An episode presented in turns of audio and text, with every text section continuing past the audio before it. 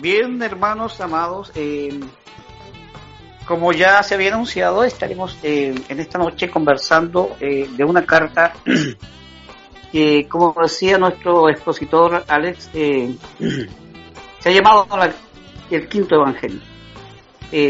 un evangelio que está lleno de tipología, que fue el tema anterior que tuvimos la semana anterior.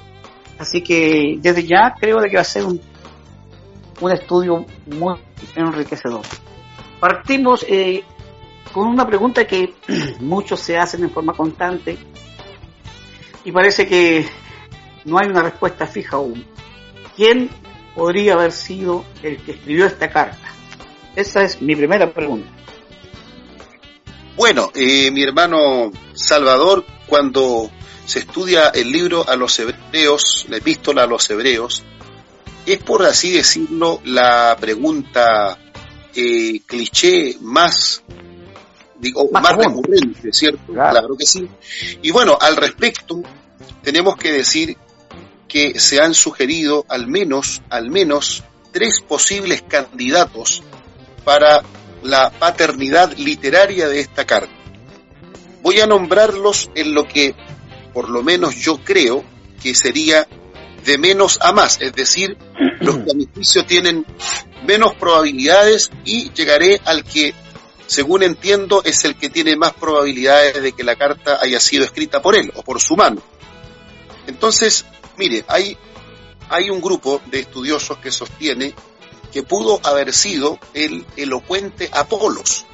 Ya, cuando nosotros vamos a la, al libro de los Hechos, nos encontramos con esta expresión de Lucas refiriéndose a Apolos como un hombre elocuente, pero además dice que él venía de la ciudad de Alejandría. Y eso también es un dato importante. ¿Por qué razón?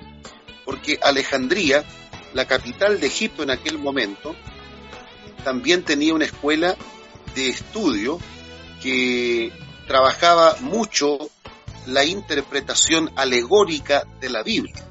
Entonces es probable que este judío alejandrino llamado Apolos haya manejado tanto conocimiento del Antiguo Testamento y una vez convertido a la fe en Cristo, trabajó eh, los tipos, sombra y figura del Antiguo Testamento y una gran parte del contenido que tenemos en el libro de Hebreos. Entonces, eh, puede ser cierto a causa de la amplitud de citas que tiene el Antiguo Testamento en la epístola a los Hebreos, y que además un dato muy importante están tomadas de la Septuaginta, que es una traducción griega. Entonces ese otro dato que también lo hace postulante a la paternidad literaria del libro de Hebreos, toda vez que se supone que Apolos, siendo de Alejandría, conoció muy bien la Septuaginta, que era el Antiguo Testamento hebreo. ¿Ya?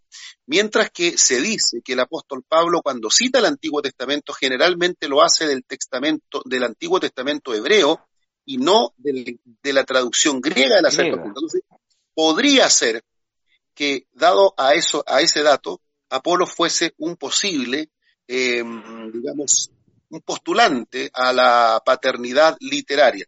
Además, hay otro dato importante según algunos estudiosos. Dicen que el libro de Hebreos está escrito en un griego bastante refinado, bastante pulcro o bastante avanzado. Y bueno, si eso fuese así, eh, podríamos también sugerir o especular que Apolos eh, manejaba un griego también tan elocuente como lo era su recurso discursivo. Entonces, podemos decir, de acuerdo a estos datos, que Apolo es un candidato, ¿ya? Em, no sé si te merece algún comentario lo que acabo de decir. Sí, también es probable. Em, yo también tengo apuntado acá a Bernabé. ¿Qué piensa usted? Bueno, ese sería el segundo candidato, ¿ya? Eh, lo veo más cerca que Apolos, en realidad. Y esto por razones muy importantes. Bueno, Bernabé es o era un levita y por supuesto, si Bernabé era un levita, y eso lo sabemos nosotros por el, por el libro de los Hechos de los Apóstoles, si Bernabé era un levita, entonces eh, tenemos el derecho a deducir que Bernabé conocía muy bien el Antiguo Testamento y conocía muy bien el libro de Levítico y el libro y todo lo que tiene relación con el sacerdocio. Ahora, si uno toma la, eh, la epístola a los hebreos, se va a dar cuenta que el escritor, la persona que escribió, era, por supuesto, un hombre que conocía muy, pero muy bien la, eh, el tema sacerdotal.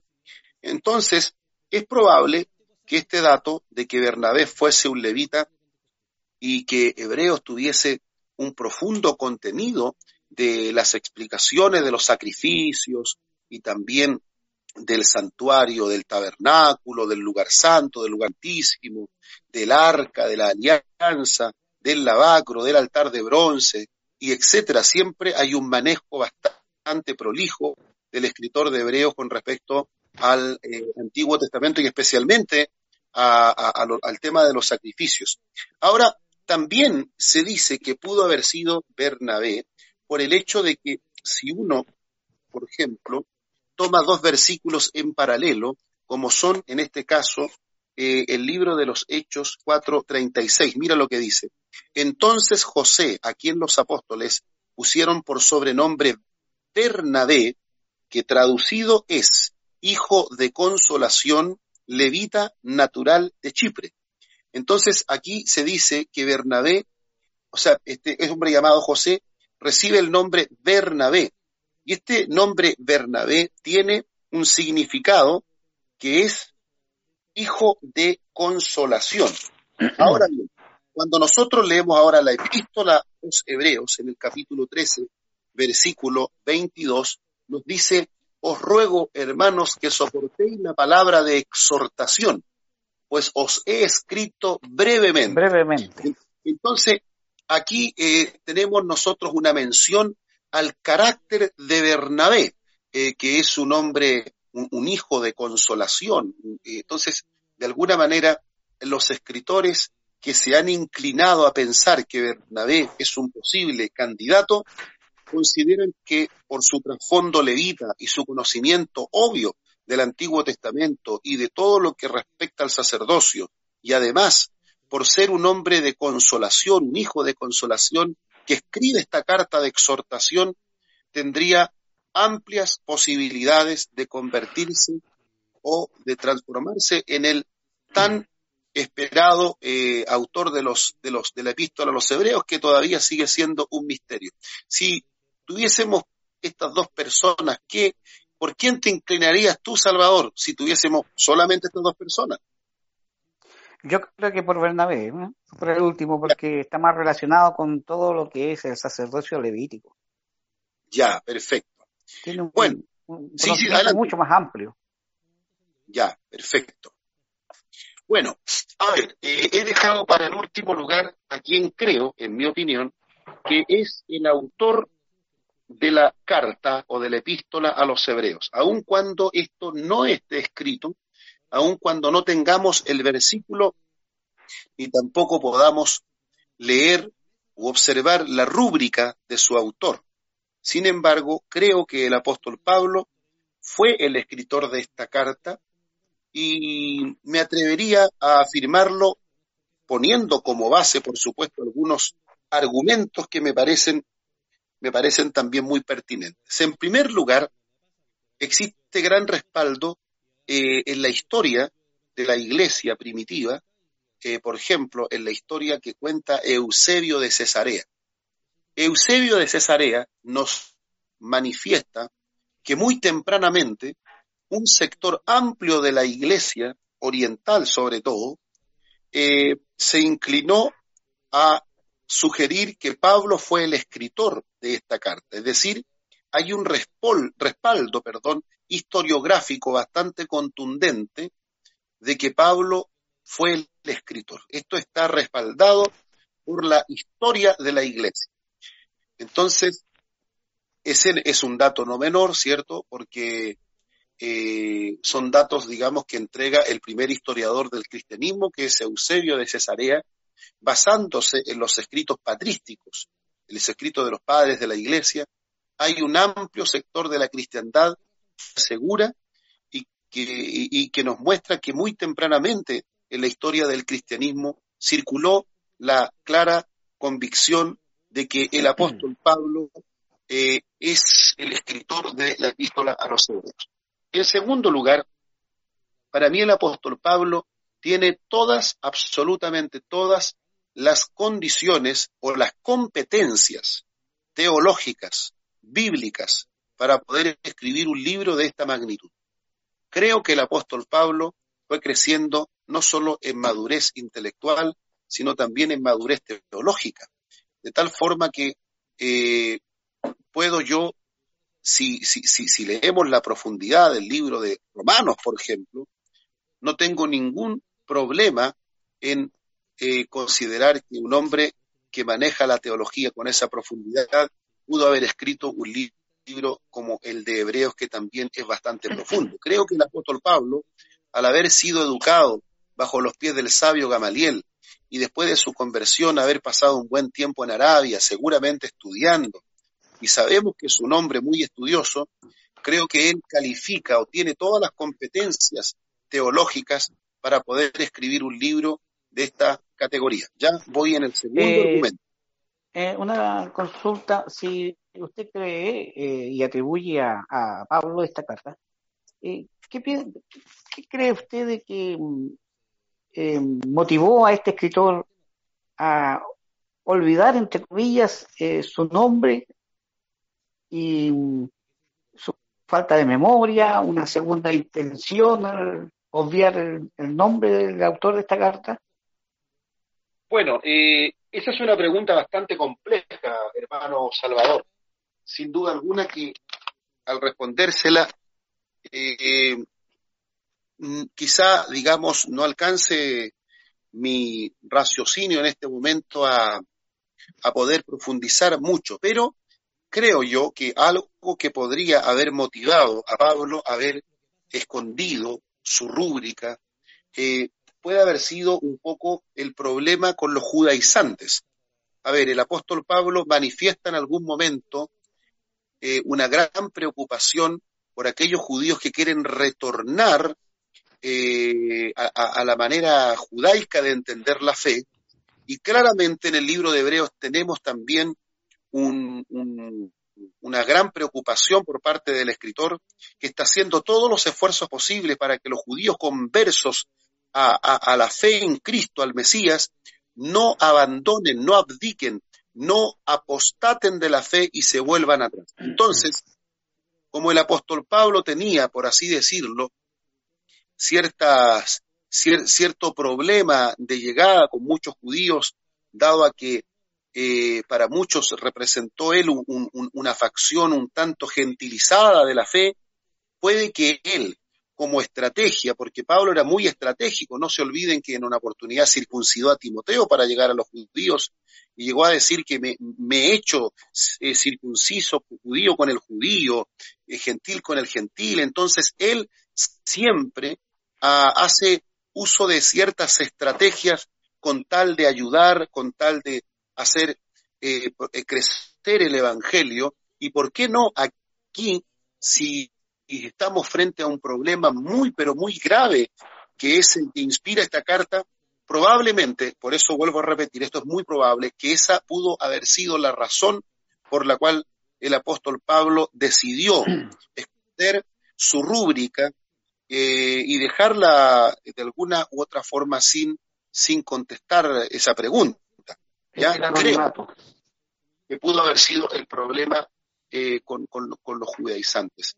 A ver, de repente suele, suceder, suele suceder que hay personas que a veces, eh, por el mismo Facebook o a veces por una carta, eh, trabajan anónimamente o incluso bajo un seudónimo porque están, digamos, persuadidos de que si sus destinatarios conocieran la identidad propiamente tal, habrían problemas a lo mejor incluso para recibir el contenido de dicha carta. Entonces, puede ser que el apóstol Pablo, dentro de sus eh, estrategias, tanto misioneras como también apologéticas, eh, eh, habría considerado mejor, en este caso puntual, tratándose de la problemática teológica que abordan hebreos, esconder la identidad de quién haya sido el escritor de esta epístola. Esa es mi única respuesta por ahora.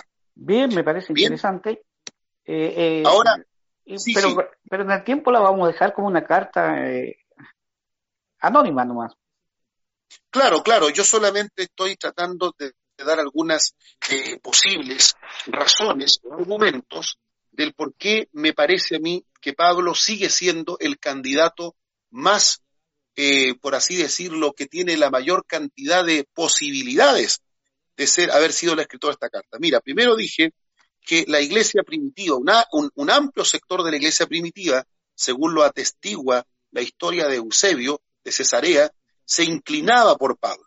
En segundo lugar, Pablo cuenta con las competencias teológicas para escribir un escrito de esta profundidad. Ahora, eh, otra cosa que a mí me parece muy relevante y tiene que ver con la carta misma es la forma de cerrar la carta. Si nos vamos al libro de Hebreos, dice en el versículo capítulo 13, versículo 25, dice así, la gracia sea con todos vosotros. Entonces, esa forma de despido, esa forma de cerrar la carta, es muy particular de Pablo. Si uno, por ejemplo, toma la segunda epístola de Tesalonicenses, en el capítulo 3, versículo 18, cuando está terminando la epístola a Pablo, es una carta que se considera netamente paulina, tiene la rúbrica de Pablo, él se despide así, la gracia de nuestro Señor Jesucristo sea con todos vosotros. Amén. O sea, tenemos prácticamente una forma característica de cerrar la epístola que podría ser otro indicador de que el que estuvo detrás de esta carta es el apóstol Pablo. Tengo un cuarto argumento que no creo que sea bueno dejarlo fuera, me parece que es muy importante. Tú habrás escuchado uno de los importantísimos o una de las importantísimas consignas de la reforma. ¿Te acuerdas cuál es una de esas consignas de la reforma? A ver, haga memoria mía. Eh, el justo. Por la fe vivirá. Perfecto. ¿De quién es esa frase? Si tú vas a la Biblia. De profeta Habacuc. Correcto, es el profeta Habacuc capítulo 2 versículo 4, pero además, ¿quién la usa en el Nuevo Testamento en la epístola a los romanos y en la epístola a los gálatas? ¿Quién la usa? Pablo. El apóstol Pablo. Y bueno, en el 1038 del libro de Hebreos, el libro que estamos estudiando, tenemos precisamente una eh, mención que dice así, dice el texto, más el justo por la fe vivirá. Entonces, vemos ahora que esta expresión, que sabemos que es del profeta Habacuc, pero que Pablo la hizo suya, al menos en el Nuevo Testamento, la tenemos una vez más replicada, repetida en la epístola a los hebreos. Es algo muy propio de Pablo. Bueno, yo no digo que sea el único apóstol que la usara. Sin embargo, ya tenemos otro indicio de un lenguaje, de un versículo muy predilecto para la teología de San Pablo. Ya el razonamiento en este caso es que puesto que Pablo la usó en, en, las dos primeras veces, me refiero a Romanos 1.17 y a Gálatas 3.11, es probable que el 10.38 de Hebreos también la haya usado el mismo escritor. ¿Qué te parece ese argumento? Eh, sí, muy interesante, ¿eh? Eh, muy interesante. me gustó este argumento porque como cita usted esta expresión que toma del Antiguo Testamento, la usa en forma reiterada en sus cartas. Bien, yo quiero hacer una segunda pregunta. ¿Por qué se escribió esta, esta carta? ¿Qué, importancia tiene esta carta? mi querido amigo, mi querido amigo y hermano Salvador, mira, no he terminado con la argumentación. Ah. Déjame, déjame creo que cuando yo me inclino, me inclino por Pablo, Salvador, me inclino por Pablo, es porque veo que hay muchos más argumentos también. ¿Ya? Mira, hemos dicho que la iglesia primitiva, de acuerdo a la historia de Eusebio, se inclina por Pablo. Hemos dicho que hay un cierre en esta carta que es muy característico de la teología paulina. Hemos dicho que la expresión el justo por la fe vivirá es muy propia de Pablo tomada por supuesto del Antiguo Testamento y se usa en Hebreos. Hemos dicho que Pablo tiene competencias académicas para escribir la carta, pero también hay un dato muy relevante, mi querido amigo Salvador, y es el hecho de que el apóstol Pablo según la misma historia. ¿Perdón?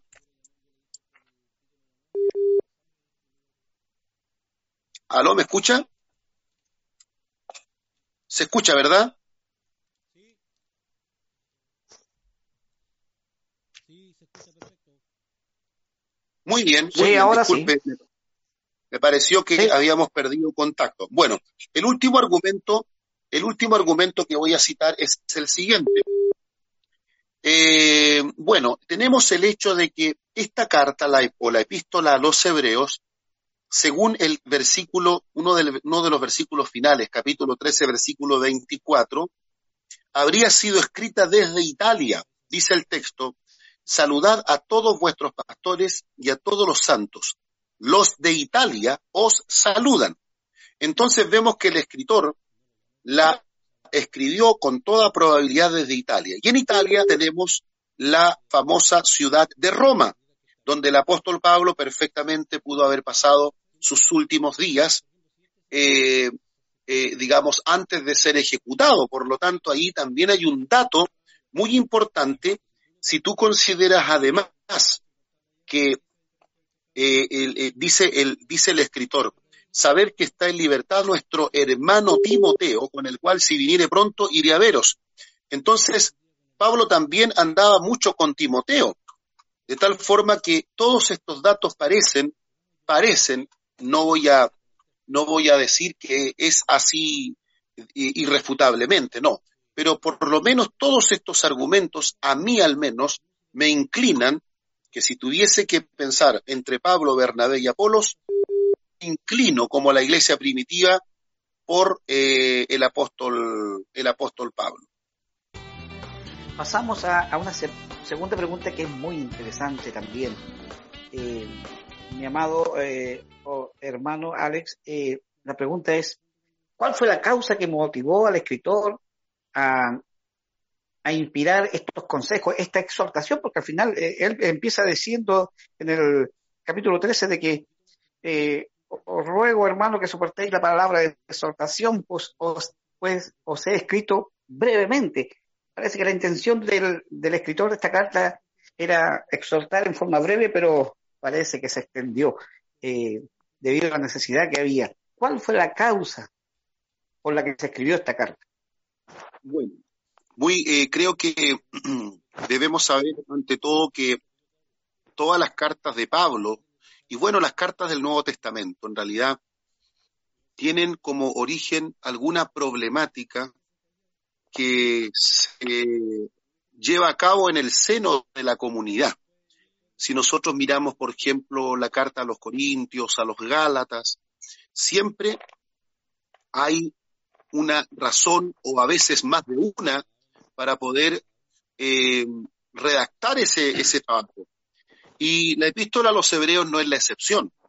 Ahora, eh, todos los estudiosos, todos los comentaristas serios de esta epístola, sostienen que el gran problema que está sucediendo acá es que un grupo importante de judíos que habían abrazado la fe en Cristo estaban pensando seriamente en renunciar a la fe en Cristo para retornar al judaísmo, retornar a la sinagoga, retornar a los sacrificios del Antiguo Testamento, retornar al sistema sacerdotal levítico, de tal forma que eh, esto constituía un gravísimo peligro, tan grave que el apóstol o el escritor de Hebreos lo considera una apostasía, una afrenta al Espíritu de gracia y también un pisotear la sangre de Cristo, es decir, estamos frente a un pecado de envergadura. Entonces, el renunciar a Cristo, abandonar la fe en Cristo para volverse otra vez al judaísmo eh, y, y, volver otra vez al sistema de sacrificios que se llevaban a cabo en el templo, todo ello estaba siendo un gran problema que habría originado esta carta. Ahora bien, eh, el por qué ellos quisieron volver es una gran pregunta. Sí, sí, sí. A, esa, y a esa pregunta, digamos, Salvador y a todos nuestros hermanos, los estudiosos responden siguiendo la lectura cuidadosa del libro de, Hebreos, que habían algunos, algunos elementos que estaban haciendo, haciendo, digamos que muchos pensaran en el retorno al judaísmo.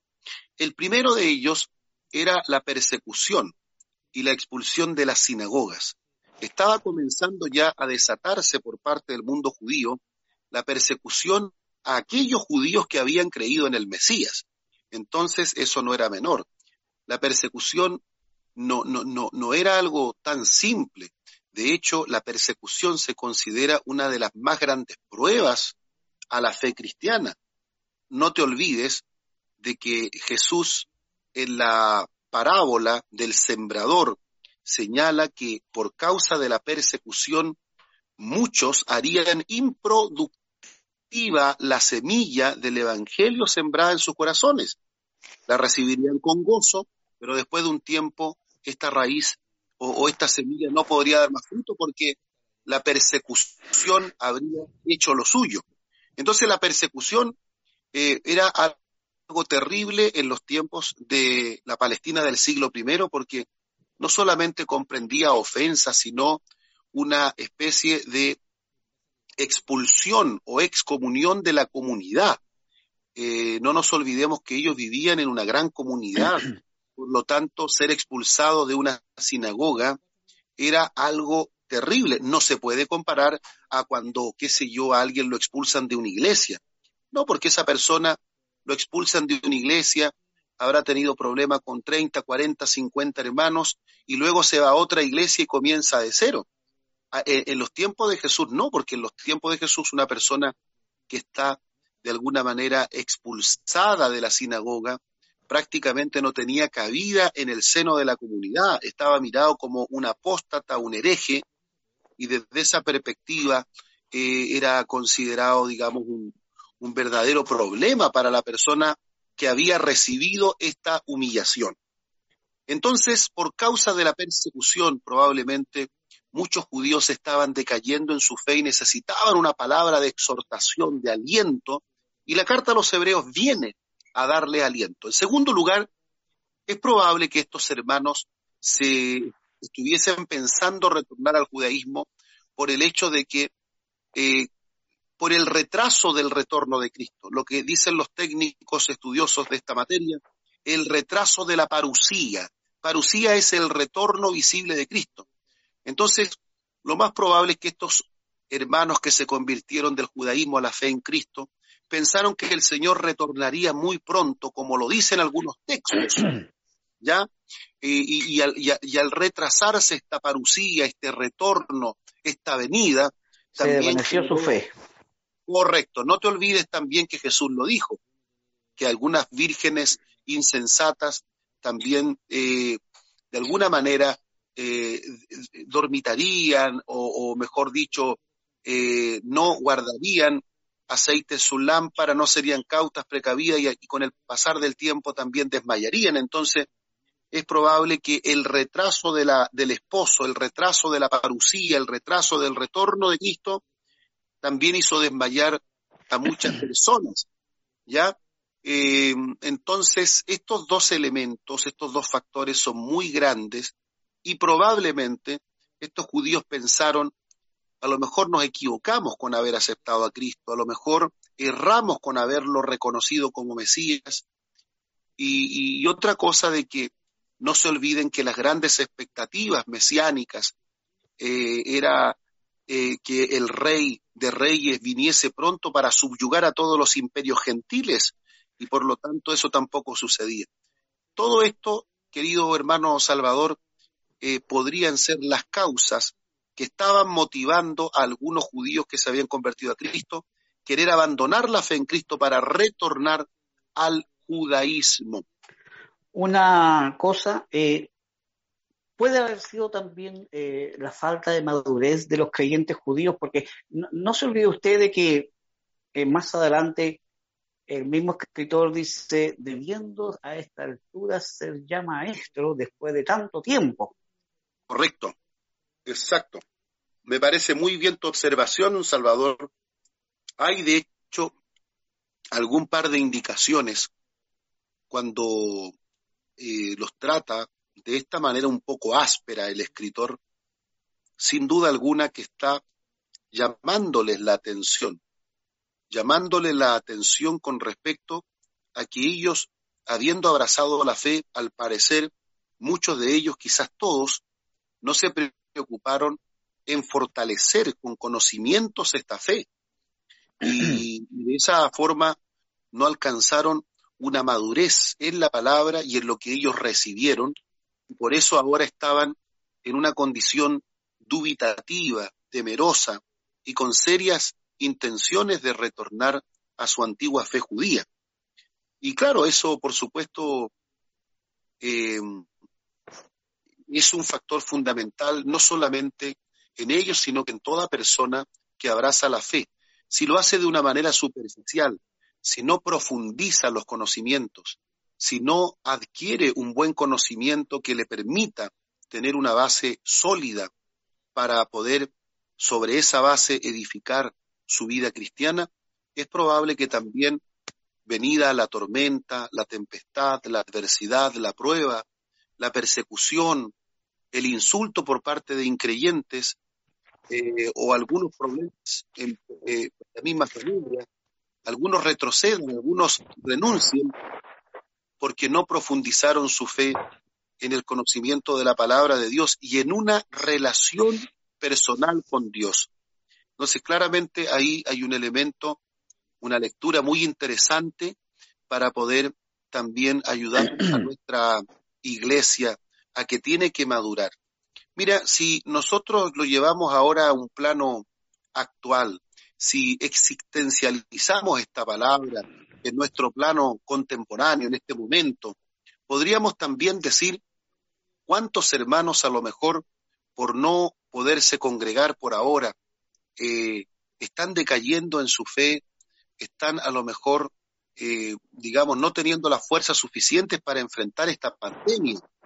Eh, no todos los cristianos tienen la misma fortaleza, algunos están los débiles en la fe, pero también están aquellos que no quieren madurar en la fe porque no les gusta el conocimiento de la palabra y eso es grave. ¿Qué podría decir tú al respecto, Salvador? Eh, sin duda que es cierto. Em, mi, llamado de atención respecto de lo que está explicando usted es estos eh, discípulos judíos, estos hermanos judíos que se convirtieron al cristianismo, eh, ¿cómo, fueron ganados para Cristo? ¿Por medio de la predicación apostólica? ¿Por medio de este mismo autor que usted eh, cita que podría haber sido Pablo? ¿Podría haber sido él el pastor de, estos creyentes? Miren, no, no, como no tenemos la oportunidad de precisar con certeza o con convicción absoluta la paternidad literaria de esta carta, tampoco podríamos o estar en condiciones de responder esa segunda pregunta. Eh, no podemos, digamos, decir quién era el pastor. De hecho, eh, de hecho, eh, los destinatarios de esta carta también son un tema discutido.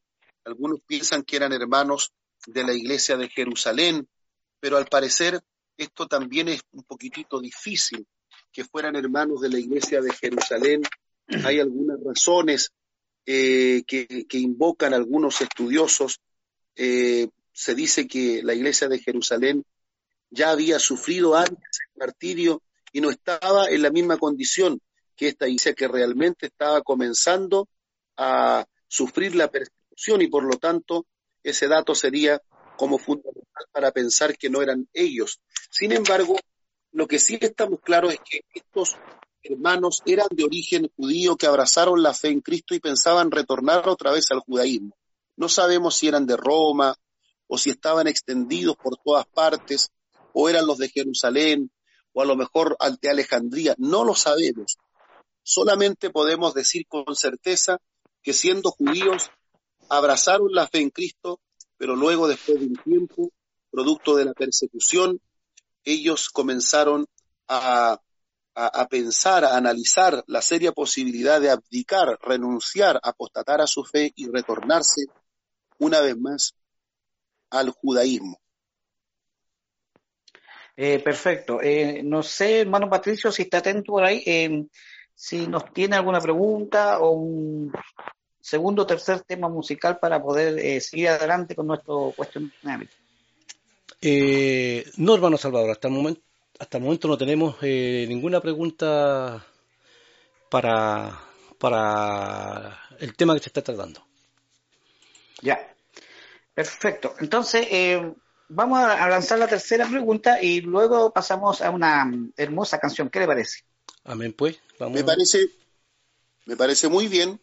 Ya. Em, mi pastor y obispo, tengo una pregunta acá. Eh, ¿Cuándo eh, se aceptó dentro del canon esta carta? Una carta que yo creo que el hecho de que no tengan nombre de autor la hace más intrigante. Mire los adjetivos que uso. Intrigante, interesante e importante. Cuando se escribe esta, eh, eh, se, se anexa esta carta al canon y bajo qué concilio se hizo.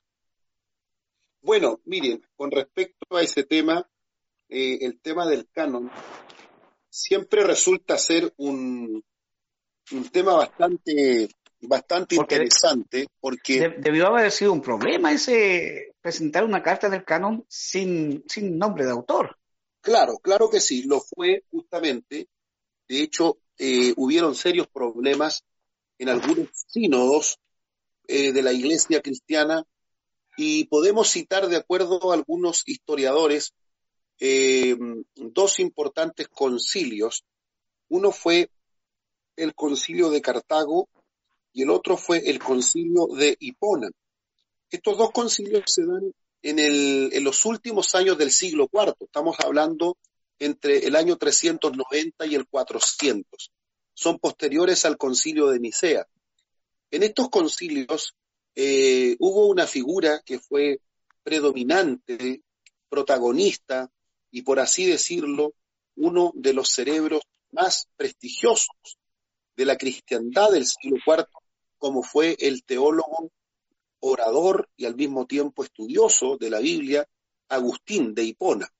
Este hombre ilustre y por supuesto también un devoto de la fe que había sido ganado por la prédica de el, famoso, eh, me parece que fue Ambrosio, Ambrosio de Milán, y este importante teólogo le hace una defensa magistral a la carta, no tanto para determinar la autoría, no tanto para determinar quién había sido el escritor de ella, sino para determinar que el contenido de esta epístola era tan fundamental, tan importante para la iglesia primitiva, que sin duda alguna tenía que estar incluida en el canon y no por el hecho de que no tuviese la rúbrica de su autor había que dejarla fuera. Se dice, según los estudiosos, que la intervención de Agustín de Hipona fue prácticamente concluyente y que a partir de esa intervención ya no quedó ningún, ninguna duda de que esta epístola eh, tenía Era inspirada por el Espíritu Santo. Correcto, que tenía que estar dentro del canon sagrado y que si no, tuviese, no teníamos la, rúbrica de su autor, eh, lo importante es que esta epístola daba todas las señales eh, de haber sido inspirada por el Espíritu que inspiró todos los restos del libro del Nuevo Testamento. Entonces, yo creo, Salvador, de que, bueno, si bien es cierto, Dios inspira, pero también a través de la instrumentalización humana se va reconociendo esta inspiración y se va determinando la canonicidad de un libro. No es que ellos le otorguen inspiración, los libros ya son inspirados, ya se han ganado un respeto en la cristiandad, ya circulaba Hebreos ampliamente por la cristiandad del siglo primero, segundo y tercero, y por lo tanto la defensa que le hace Agustín viene mm, eh, no a formar en este libro la, la autoridad espiritual, la inerrancia, la infalibilidad, la inspiración, sino que lo que viene a hacer es a confirmar algo que ya estaba ampliamente aceptado.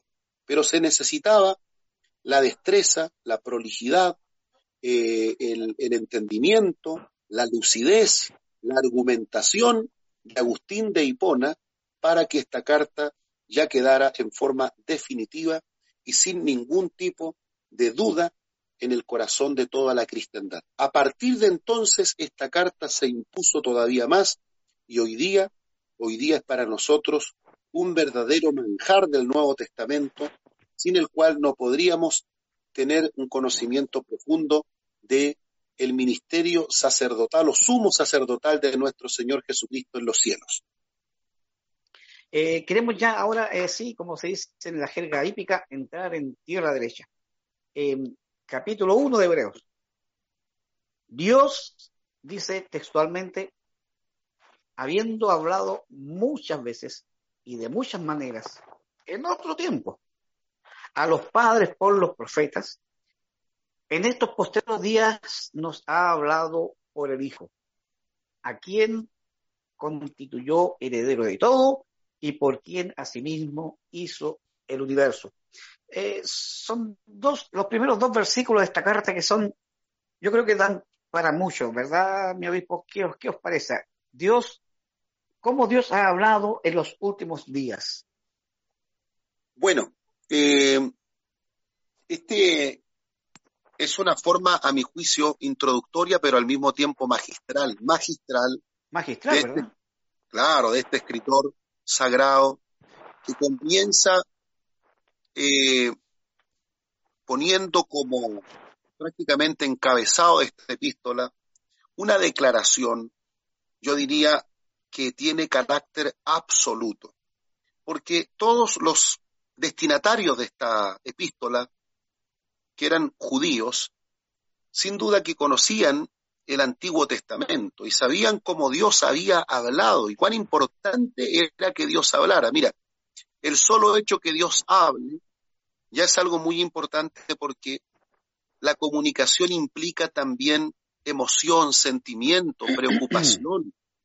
Un Dios que esté confinado en el Olimpo, mirando cómo sufren las criaturas a manera de los dioses griegos, totalmente impasible, sin ninguna clase de sentimientos, no es un Dios que nos sirva. En cambio, el Dios de Israel es un Dios que se ha comunicado porque ama. Entonces, el hecho de que Dios haya hablado ya nos muestra el tierno, amoroso y maravilloso eh, eh, eh, anhelo de Dios por tener contacto con sus criaturas. Y un estudioso del Antiguo Testamento sabe perfectamente que Dios le habló a los hebreos de muchas maneras, de muchas maneras. Por ejemplo, podemos nosotros ver que el Señor les habló a través de los profetas, y los profetas recibieron sus oráculos divinos a través de sueños, visiones, conversaciones cara a cara, eh, momentos de éxtasis. Sin duda que Dios de muchas maneras llegó a ellos, con voces a veces audibles, con voces a veces al corazón, visitándolos en una noche oscura, pero siempre Dios se dirigió a ellos porque los amaba y porque es un Dios con sentimientos y porque es un Dios preocupado de su pueblo y es un Dios que está siempre preocupado de también comunicar a su pueblo su voluntad. Y dentro de esa eh, canalización de la comunicación divina estaban los profetas, estos verdaderos transmisores, portavoces del mensaje divino, que no siempre eran bien acogidos por el pueblo. No te olvides que ellos confrontaban la idolatría, confrontaban la injusticia social, confrontaban el pecado de la realeza, confrontaban los, la corrupción del sacerdocio, confrontaban la falta de justicia, el derecho a la viuda, al pobre, al huérfano. Entonces eran hombres que, por razón de este tan difícil ministerio eran piedras en el zapato para los israelitas y muchos fueron muertos, martirizados por causa del testimonio de fe que entregaron.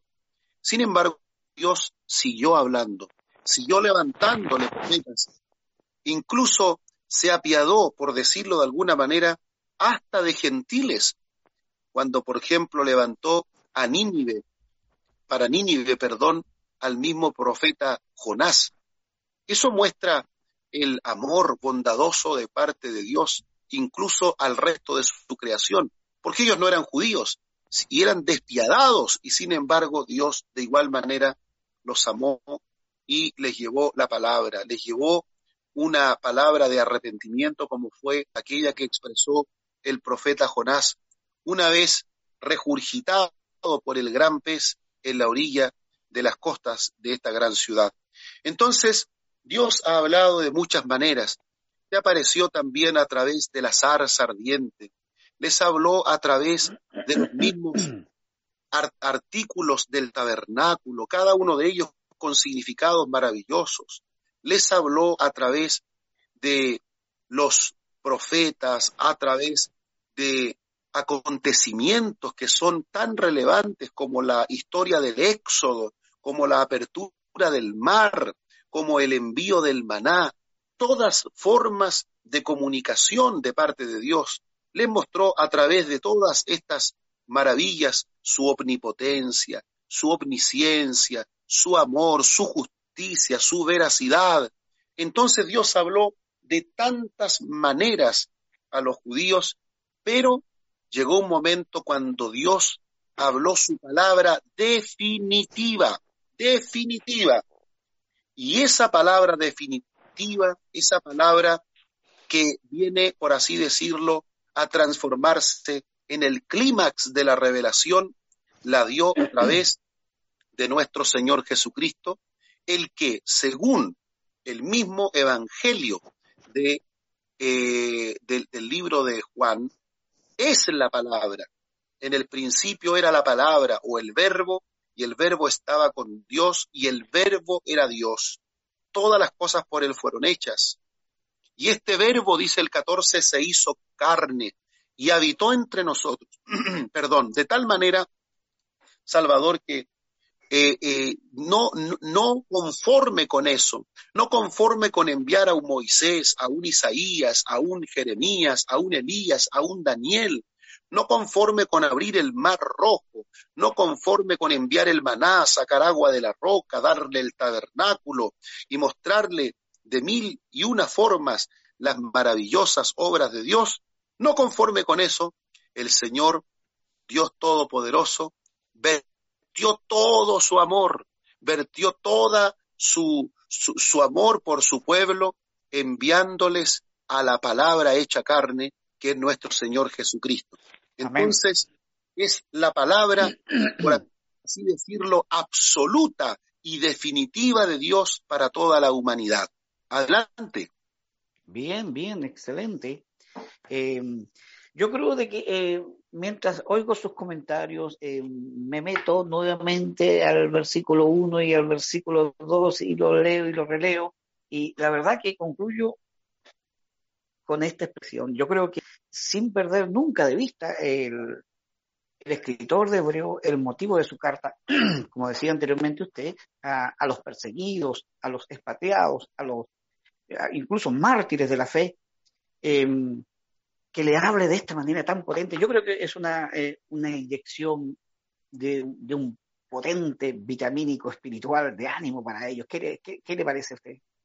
Claro, y si consideramos el contexto, por supuesto, de qué es lo que está sucediendo, los judíos quieren retornar otra vez a la antigua, a la antigua religión, donde tenían a los profetas, donde tenían sin duda los escritos de Moisés, que todavía también los leemos nosotros, pero lo que está diciéndole, en otras palabras, el escritor de esta epístola es, no vuelvan atrás, no vuelvan a los profetas antiguos sin considerar de que el más grande de todos los profetas, el más grande de todos los sumos sacerdotes, el más grande de todos los líderes, el Dios hecho carne, la palabra encarnada, se ha pronunciado. No abandonemos a Jesús, porque Él es la palabra total y definitiva, la expresión máxima de la palabra de Dios o de la comunicación de Dios al pueblo está en nuestro Señor Jesucristo. Entonces, a Él, ¿cierto? A Él tenemos que oír, lo dijo el mismo Señor eh, en el monte de la transfiguración, cuando aparecieron a su lado Moisés y Elías, a Él oír. Entonces, eh, esto es muy relevante, sobre todo para un pueblo o para una iglesia o para un grupo de creyentes que estaban a punto, Salvador, de cometer el peor error de su vida que traería consecuencias eternas, eternas, como es el hecho de abandonar la fe en nuestro Señor Jesucristo. ¿Qué ofrenda después de abandonar a Cristo podría perdonar sus pecados? ¿Habrá otro sacrificio que pudiese haber hecho lo que Cristo hizo? Y por eso que Él empieza tan magistralmente su carta hablándonos de este maravilloso eh, acto de parte de Dios de hablar a su pueblo la palabra definitiva en Jesús de Nazaret. Eh, Dios eh, nos bendiga en esta noche. creo que estamos llegando ya al final de nuestro programa. hemos escuchado una linda exhortación. concluyo repitiendo el versículo 2 de esta carta del capítulo 1. En estos posteriores días Dios nos ha hablado por el Hijo, a quien constituyó heredero de todo y por quien asimismo hizo el universo. Eh, bien, dejaremos tarea para la próxima semana porque entraremos eh, en más detalles con estos, eh, estas expresiones de este versículo y, en especial de este capítulo. nuestro hermano Patricio, no sé si tenga alguna pregunta o si no, ya damos por finalizado nuestro programa. no, hermano Salvador, no nos ha llegado ninguna pregunta hasta el momento. los hermanos están solamente atentamente escuchando porque no, no hay preguntas. Bien, Dios eh, les bendiga a todos. No sé, mi obispo, si quiere aportar algo más, eh, alguna apreciación. Solamente decirles que no se, no se pierdan los futuros estudios de esta carta, eh, porque esta carta nos permitirá adquirir una buena defensa de la fe en muchos elementos de la doctrina cristiana. Así es que yo quiero en esta oportunidad darle gracias a Dios por la maravillosa eh, iniciativa que ha puesto en el corazón de quienes estamos trabajando para llevar palabra de Dios, para llevar fundamento sólido, doctrinal, para que nuestra fe sea edificada no sobre emociones, no sobre especulaciones, no sobre ideas vagas, sino sobre los conocimientos que nos proporciona el más excelente de todos los libros, como lo es la palabra de Dios, la Biblia. Entonces, quiero despedirme con mucho cariño de todos nuestros auditores, esperando que esta reflexión que hemos tenido, este trabajo que hemos realizado a manera de preguntas y respuestas, haya permitido consolidar un poquito más vuestra fe, adquirir un poco más de conocimiento y, por supuesto, capacitarnos de la mejor forma posible para servir a nuestros hermanos. Me despido esta noche y eh, vamos a realizar una oración. Si mi hermano Salvador pudiese en esta ocasión finalizar con esa oración, daríamos por concluido este programa. Me despido hasta aquí en el nombre del Señor Jesús. Será hasta el próximo día miércoles, si el Señor lo permite. Adelante, hermano Salvador. Padre amado, en el nombre de Jesús, damos gracias a ti por eh, la luz de tu palabra. Sabemos que eh, desde tiempos antiguos tú has querido revelar tu voluntad a los hombres y, a través de estos estudios, de estas exhortaciones, estamos conociendo de alguna forma tu voluntad. Esperamos que los sentidos eh, se abran nuestros oyentes y el mío propio para poder comprender cada día más las escrituras. Bendice a nuestro obispo, bendice a nuestro hermano Patricio en los, controles y bendición también para todos nuestros hermanos oyentes. lo, pedimos todos, Padre amado, en el nombre de Jesús. Nos despedimos, que Dios les bendiga y que tengan un lindo sueño esta noche, hermanos todos. Amén y amén. Amén. Bendiciones, que Dios bendiga a Radio Bet Shalom y a todos los auditores.